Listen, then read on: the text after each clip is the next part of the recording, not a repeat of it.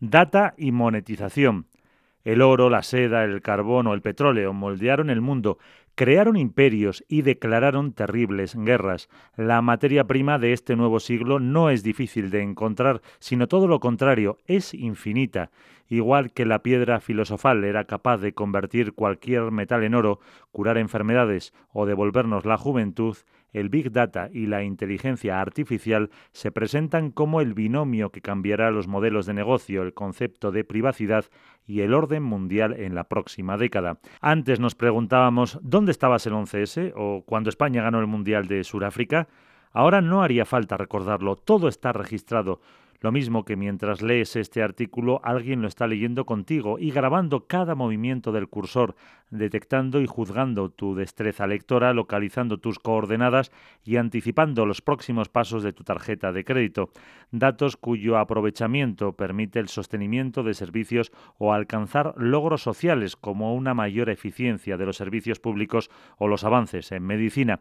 Aunque hayan aparecido compañías que ofrecen dinero a cambio de datos, la monetización de nuestros datos personales no es la solución que veremos crecer en la próxima década. El resultado de ceder nuestros datos va a ser eminentemente social. Igual que los datos ahora mismo son la moneda de cambio para recibir servicios, en el futuro inmediato nos van a permitir recibir una serie de beneficios adicionales a los que no tendríamos acceso si no los compartiéramos, sostiene Bartolomé Bartín, director responsable del Derecho de Nuevas Tecnologías y de Propiedad Intelectual e Industrial de KPMG Abogados. La premisa es yo cedo mis datos, pero controlo para qué fines y lo hago de una forma explícita, sabiendo que con ello contribuyo al bien común. El director del área de INT Advisory y Ciberseguridad de KPMG dice que el auge del tratamiento de datos personales trae consigo la figura de los data brokers. Desde nuestra perspectiva, comercializar con la privacidad no es un buen negocio.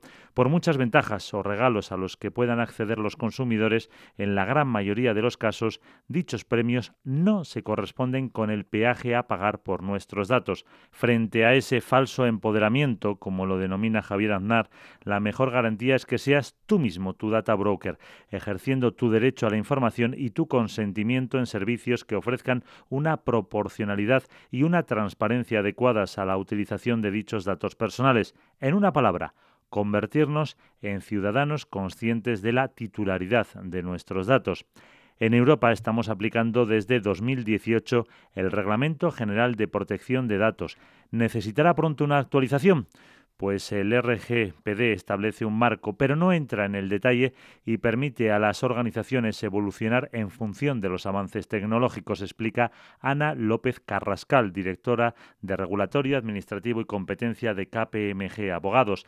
La base del reglamento es que el propietario de los datos es el titular y que cualquier tratamiento necesita descansar en una base legítima o legitimadora. La norma siempre va después de la realidad. Es una máxima en derecho, subraya, pero las autoridades suelen ir lanzando guías, señales antes de la norma.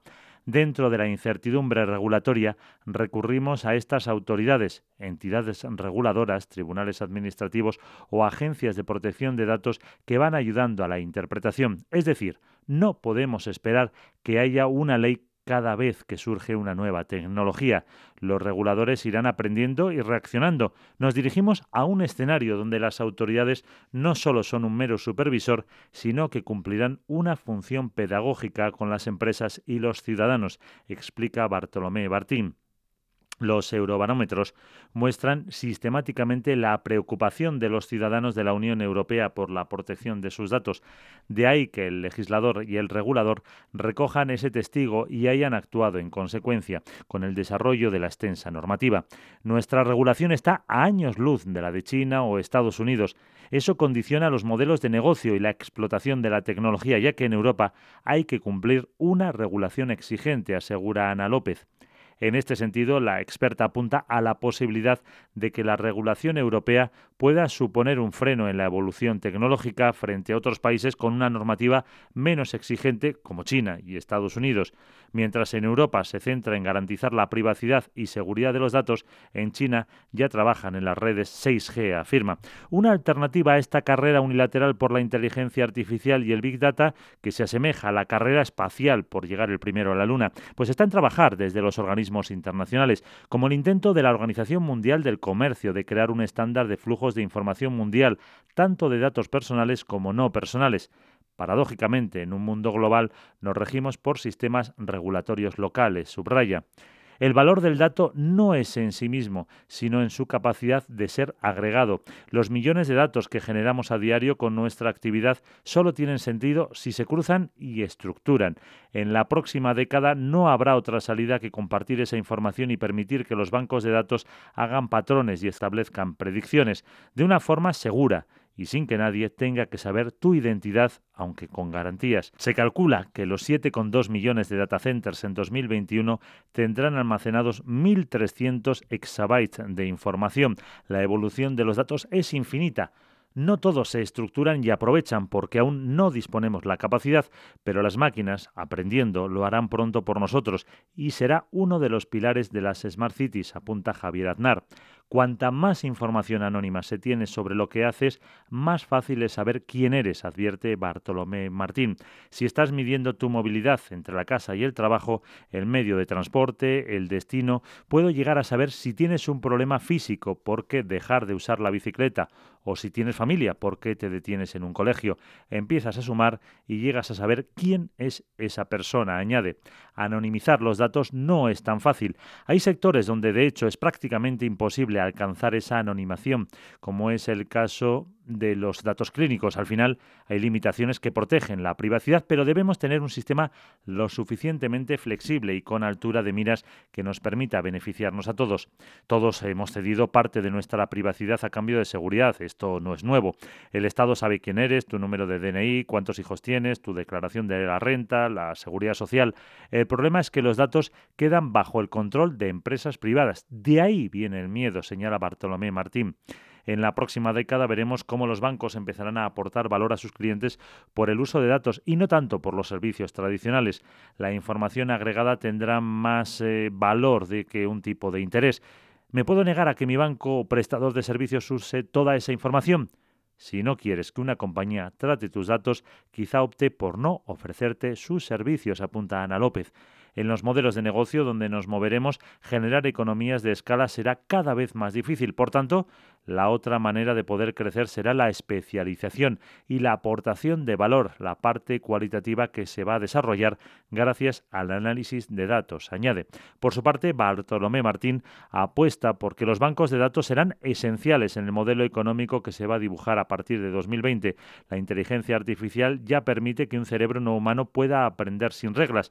Sin embargo, para ello necesita volúmenes masivos de datos. En cuanto se los facilitemos, el desarrollo será exponencial.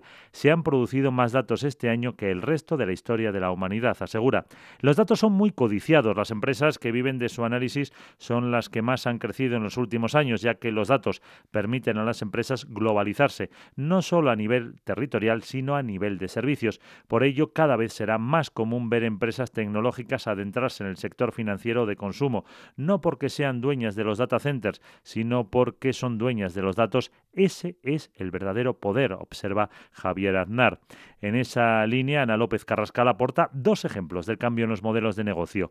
Una concesionaria de una autopista de peaje podrá optar por no cobrar a los usuarios, ya que el beneficio económico lo obtendrá de la recogida y tratamiento de datos de los datos de los vehículos que pasan por la carretera. Y una constructora que apuesta por el negocio de alquiler de motos porque le interesa la información sobre la movilidad para decidir sus promociones. Lo veremos en esta segunda década. Alphabet, Twitter, Huawei, Facebook, Netflix, Apple, Amazon, Samsung, Alibaba.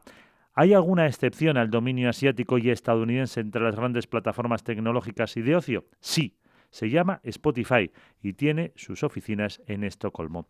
La compañía creada en 2006 por Daniel Ek y Martin Lorenson, va a crear sus propios premios anuales, similares a los Grammy y los Billboard, pero la selección de los nuevos Oscars de la música no la hará un jurado ni el voto de los usuarios. Serán producto del Big Data. No en vano Spotify ha hecho gala de su capacidad para conocer a sus 250 millones de usuarios, la mitad de ellos del servicio de pago. En Spotify no solo controlan nuestros gustos musicales, sino que pueden dibujar un retrato robot de nuestra personalidad, estado de ánimo, carácter, cultura, hábitos o sociabilidad.